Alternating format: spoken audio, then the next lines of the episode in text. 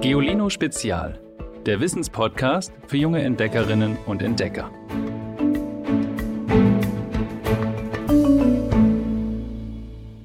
Hallo, hallo.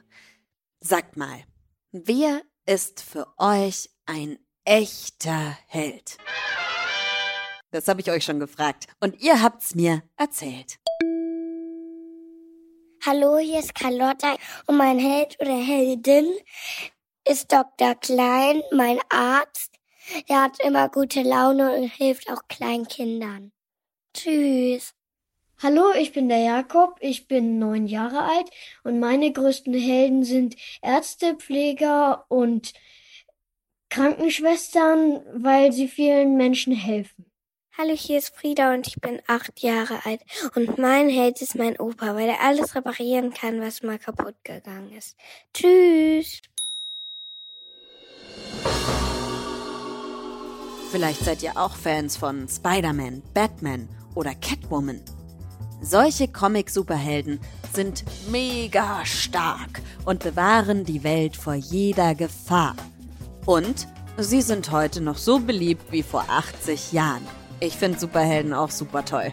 Ich mag zum Beispiel Spider-Man, ich finde den ganz witzig. Oder Poison Ivy, habt ihr von der schon mal gehört? Die hat auch rote Haare wie ich und die kann Männer küssen und damit töten. Die ist vielleicht nicht so ganz ein Superheld, sondern eher ein Bösewicht, aber ich finde sie trotzdem ganz cool. Aber wie sind diese Superhelden eigentlich entstanden? Sicher kennt ihr das. Jemand war gemein zu euch. Woraufhin ihr vor Wut platzt und euch vorstellt, es ihm mal richtig zu geben. Ebenso geht es den Amerikanern und Amerikanerinnen im Jahr 1938.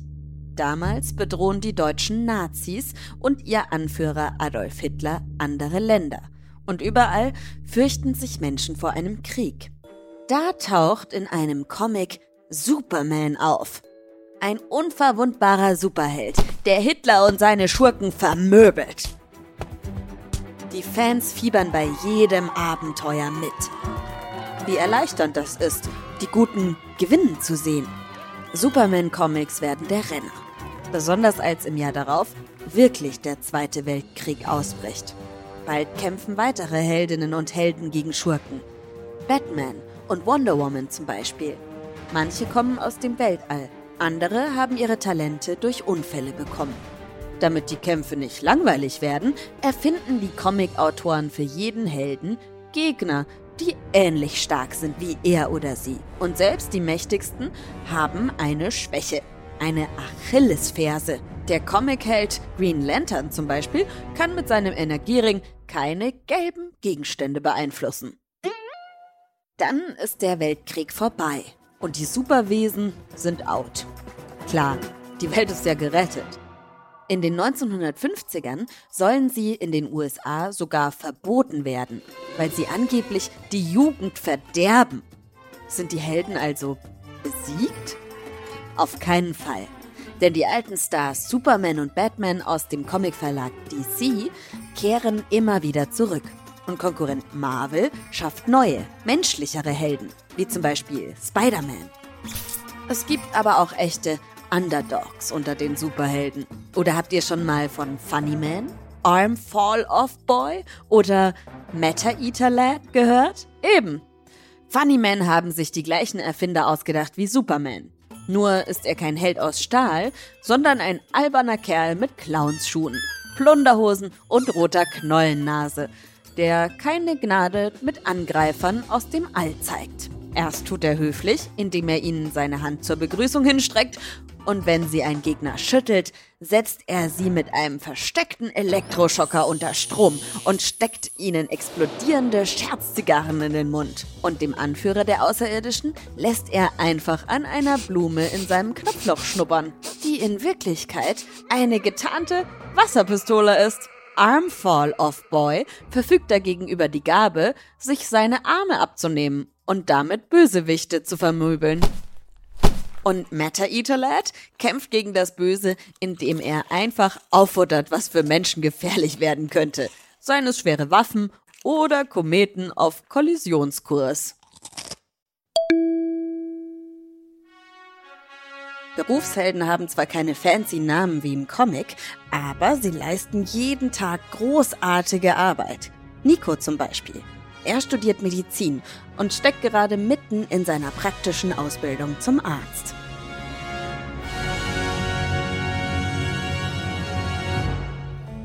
Hallo, ich bin der Nico. Ich habe mich entschieden, Arzt zu werden, weil ich, ähm, glaube ich, wie viele Leute, die in einem sozialen Beruf arbeiten, Menschen helfen wollte. Und darüber hinaus habe ich auch in meinem Umfeld Leute, die das schon gemacht haben und die habe ich immer bewundert und das wollte ich auch machen. Heldenhaft finde ich im, in der Arbeit im Krankenhaus, dass man eigentlich immer mit Menschen zu tun hat, die in Extremsituationen sind, die enormes Leid erfahren und man ja auch selber irgendwie dem aber einfach manchmal auch auskommen möchte, aber sich dem auch immer wieder stellen muss, damit man die Leute eben nicht allein lässt. Ähm, wenn ich so drüber nachdenke, was die größte Heldentat ist, die mir je in der Arbeit begegnet ist, fallen mir eigentlich schon mehrere Sachen ein. Also ganz konkret, so als die größte Heldentat wird mir vielleicht einfallen, dass ähm, da war mal ein Patient, der wurde von verschiedenen Ärzten schon vorbehandelt und alle haben irgendwie in die gleiche Richtung gedacht, bis der Patient schließlich in einer Spezialabteilung gelandet ist. Und dieser Arzt in dieser Spezialabteilung hat dann aber nicht nur in seinem Fachbereich gedacht, sondern er hat gemerkt, irgendwas passt nicht und hat nochmal mit dem Patienten ausführlich gesprochen, nochmal Untersuchungen gemacht und so eben festgestellt, dass der Patient ein ganz anderes Problem hat und konnte so erst dem Patienten tatsächlich helfen. Und ich fand es eben total heldenhaft, dass er sich getraut hat, das Ganze, was seine Kollegen vorher gedacht haben, in Frage zu stellen und nochmal komplett neu zu denken. Hm, wenn ich so drüber nachdenke, wer für mich persönlich ein Held oder eine Heldin ist, dann fällt mir eigentlich vor allem auf, dass es eigentlich nie so eine Person gibt, die komplett Held oder Heldin ist, sondern eigentlich kann man immer nur heldenhaft handeln. Und da fallen mir zwei Faktoren ein, die einfach wichtig sind, um heldenhaft handeln zu können. Das eine ist natürlich die fachlichen Fähigkeiten, also dass man Krankheiten erkennt, dass man weiß, welche Behandlungsmöglichkeiten man hat, aber auch die Fähigkeit, dass man sich immer wieder auf den Menschen einlassen kann und erkennt, für diesen Menschen ist es jetzt gerade eine außergewöhnliche Situation. Für mich ist es vielleicht der Alltag, weil es mein Beruf ist. Aber für diesen Menschen ist es eine außergewöhnliche Situation und dem muss ich auch versuchen, irgendwie Rechnung zu tragen und wirklich mitfühlend dem Menschen zu begegnen. Auch Ramona ist eine Berufsheldin. Ramona arbeitet bei der Polizei in Ingolstadt. Hallo zusammen, ich bin die Ramona, ich bin 26 Jahre alt. Zu meinem Berufsalltag gehören natürlich zum einen das Streifefahren, das heißt also Verkehrskontrollen durchführen und einfach polizeilich präsent sein, sage ich mal, im Stadtgebiet. Oder natürlich auch, wenn jemand jetzt die 110 anruft und Hilfe benötigt, dann schickt uns die Einsatzzentrale zu dem Einsatzort hin und wir schauen dann eben vor Ort, was jetzt da los war. Am Ende des Tages muss man natürlich dann auch über das Geschehene, was auf der Streifenfahrt so passiert ist, äh, Berichte schreiben. Und ein weiterer Teil besteht natürlich darin, dass wir auch den Innendienst zu verrichten haben. Das heißt, dass diejenigen Menschen, die zur Wache kommen und zum Beispiel eine Anzeige erstatten wollen oder etwas verloren oder gefunden haben, dass wir das anhören, denen weiterhelfen und dann natürlich auch dazu einen Bericht schreiben. Hin und wieder gehört dann natürlich auch das Schießtraining dazu, was natürlich mega viel Spaß macht und wir machen auch zusammen viel Sport, um fit zu bleiben. Das ist natürlich auch ganz wichtig bei uns. Also ich finde, dass man als Polizistin mehrere kleine Heldentaten vollbringt. Natürlich ist es immer super, wenn zu einer geschehenen Straftat, wo noch kein Täter feststeht, dann eben den Beschuldigten ermitteln kann. Das ist immer so ein kleiner Erfolg, finde ich. Oder was ich auch ganz toll finde, wenn man entlaufene Hunde dann anlocken bzw. dann eben wieder einfangen kann und dem Hundehalter oder dem Tierheim zurückbringen kann. Ich bin mit Hunden aufgewachsen und ich habe dann auch tatsächlich in meiner Einsatztasche so eine kleine Dose mit Leckerlis drin, damit das Ganze natürlich ein bisschen einfacher geht und man die Hunde dann auch anlocken kann. Was ich auch immer noch ganz toll finde, ist, wenn man den alten, dementen Menschen helfen kann, indem man sie dann aufgabelt, wenn sie sich zum Beispiel verlaufen haben und die dann wieder zurück zur Familie bzw. ins Altenheim bringen kann. Dann kann ich noch von einem actionreichen Einsatz erzählen. Der ist jetzt so circa drei Jahre her. Da wollten wir ein Auto kontrollieren. Das Auto ist aber nicht stehen geblieben, hat stattdessen dann weiter beschleunigt und ist dann tatsächlich sehr schnell auch weggefahren und hat sich mit uns dann eine Verfolgungsfahrt geliefert. Es ist Gott sei Dank keiner zu Schaden gekommen. Ähm, und das Ende vom Lied war eigentlich dann, dass das Auto letztendlich dann doch irgendwann stehen geblieben ist, weil es halt nicht mehr anders ging, weil mehrere Streifenwägen da auch schon hinten dran waren und dann auch den Weg abgeschnitten haben und so weiter. Und das Ende vom Lied war dann, äh, dass derjenige halt dann ganz viele Drogen im Auto hatte und äh, wir ihn dann Gott sei Dank festnehmen konnten. Für mich sind alle die Helden, die aktuell wegen der Corona-Pandemie noch viel mehr arbeiten und leisten müssen, zum Beispiel im Bereich der Pflege, alle Ärzte, Pfleger, Pflegerinnen und so weiter, aber auch die Ehrenamtlichen, die dann in diesem Bereich tätig werden und unterstützen. Und für mich sind auch die Kinder- und Schülerhelden, weil die leider sehr, sehr viel einstecken müssen, weil sie sich halt aktuell nicht mit vielen Freunden treffen können oder eben auch dann das Homeschooling meistern müssen, beziehungsweise dann auch der Schulalltag in der Schule dann mit dem Masken tragen und so weiter. Ich glaube, das ist alles gar nicht so einfach und ich hoffe natürlich, dass sich das bald ändert. Tschüss! Berufsheldin Nummer drei ist Mattia. Sie ist Teil von Sea-Watch, einem gemeinnützigen Verein. Sie und ihre Kolleginnen und Kollegen retten Menschen das Leben, die bei der Flucht aus ihren Heimatländern in die Europäische Union das Mittelmeer überqueren und dabei in Seenot geraten. Mattia meldet sich aus der italienischen Stadt Augusta für euch. Ich bin Mattea und ich bin als Einsatzleiterin an Bord der Sea-Watch 3. Wir sind derzeit im Hafen von Augusta, nachdem wir in einem Rettungseinsatz über 440 Menschen aus Seenot gerettet haben. Die Ansatzleitung an Bord kümmert sich tatsächlich einfach um die Koordination der verschiedenen Rettungseinsätze und kümmert sich vor allem um die Besatzung, um die Planung, um Trainings, um Briefings, aber tatsächlich auch um die genaue Umsetzung der verschiedenen Einsätze, die wir in unseren Operationen haben. Der Alltag bei Sea-Watch kann ganz unterschiedlich aussehen. Das kommt ein bisschen darauf an, wo im Einsatz man sich derzeit befindet. Beispielsweise zu Beginn trainiert man ganz viel mit der Crew. Das heißt, man macht verschiedene Übungen, man macht sicherheitsrelevante Sachen. Das heißt zum Beispiel, was passiert, wenn ein Feuer an Bord ausbricht, was muss dann die ganze Besatzung machen. Man trainiert aber auch die Rettungseinsätze. Das heißt, man fährt zum Beispiel mit den zwei kleinen Schnellbooten, die wir haben, fährt man raus. Ähm, wie bewegt man sich auf dem Schnellboot? Wie kann man Menschen äh, tatsächlich sicher an Bord bringen? Ähm, wie kann man sie zurück zu dem großen Schiff bringen? Ähm, wir trainieren aber auch, ähm, wie wir uns um die vielen Menschen kümmern, die wir an Bord haben. Was muss gemacht werden? Wie wie wird das Essen für sie gekocht. Aber vor allem natürlich auch in Zeiten von Corona äh, machen wir ganz viele Trainings im Bereich von Desinfektion, welche Schutzkleidung muss man tragen, wie kann man dafür sorgen, dass man natürlich bestmöglichst bei den Einsätzen auch geschützt ist. In einem Rettungseinsatz selber ist der Alltag dann natürlich ganz, ganz, ganz anders, weil man plötzlich damit konfrontiert ist, ein Boot in Seenot gefunden zu haben. In der Regel fahren dann zwei Schnellboote raus, ähm, geben den Menschen Rettungswesten und fangen ganz langsam an, sie auf das große Schiff zu transferieren. Und wenn die Menschen dann an Bord sind, dann kümmert sich die ganze Besatzung darum, tatsächlich einfach bestmöglich zu schauen, dass sie bei uns sicher an Bord bleiben können, dass sie Essen bekommen, medizinische Versorgung, ähm, dass wir uns mit ihnen unterhalten, dass sie einfach eine möglichst gute Zeit haben, ähm, so gut es auch nur geht.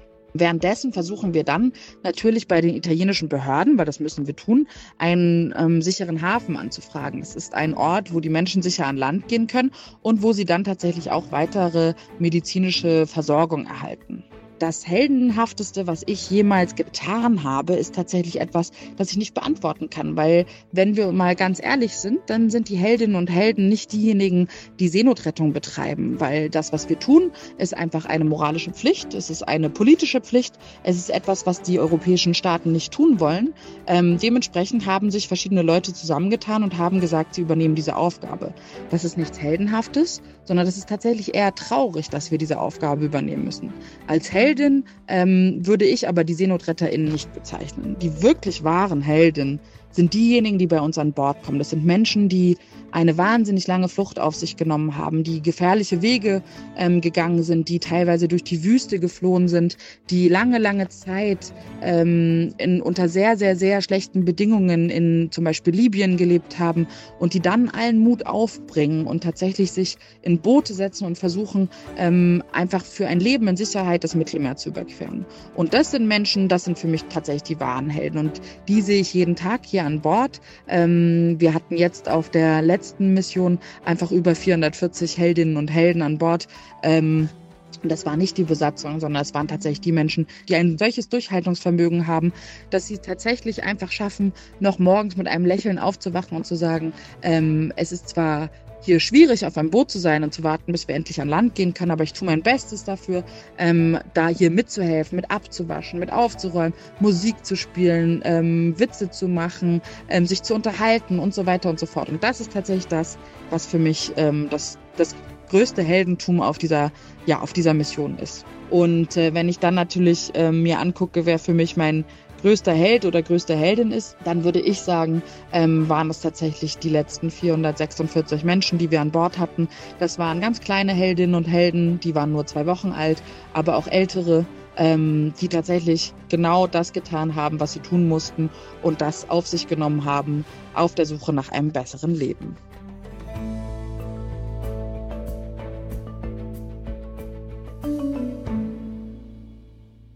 Da kann ich Mattia nur zustimmen, dass es auf jeden Fall heldenhaft, so eine Flucht anzutreten, aber schon ganz schön spannend, dass die drei sich selbst nicht so als heldenhaft wahrnehmen. Ich glaube, ich kann aber trotzdem sagen, ich spreche für uns alle, wenn ich sage, danke Nico, danke Ramona und danke Mattia für eure Heldentaten.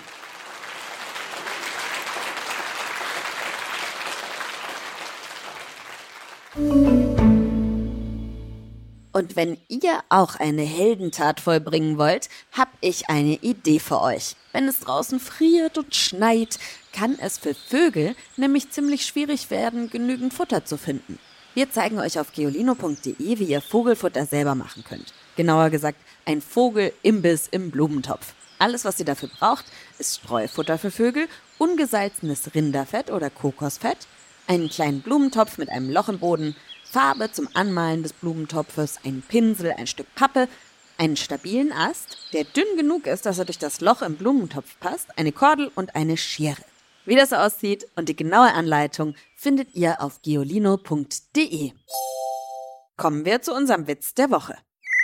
Hallo, ich bin Arne, sieben Jahre alt und komme auf Kromesse. Und mein Lieblingswitz ist, sitzen zwei Tauben auf dem Dach, fliegen Düsen Jäger vorbei. Ja, sagt die eine Taube, äh, du hast es, der hat's aber eilig. Ich sag die andere, was würdest du machen, wenn dein Hintern brennt? Wollt ihr mir auch einen richtig guten Witz schicken? Dann schickt eine WhatsApp-Sprachnachricht an 0160 351 9068. Und schaltet vor allem nächste Woche wieder ein. Ich freue mich auf euch. Tschüss! Noch mehr Geolino für zu Hause? Schaut einfach unter geolino.de slash spezial.